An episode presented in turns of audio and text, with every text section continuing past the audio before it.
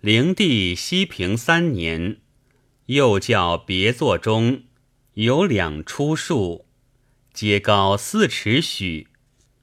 其一株素悉暴长，长一丈余，粗大一围，作胡人状，头目鬓须发俱具。其五年十月壬午，正殿侧有槐树，结六七围。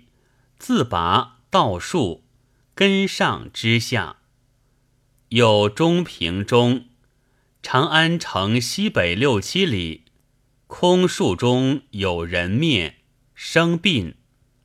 其余红泛，皆为目不曲直。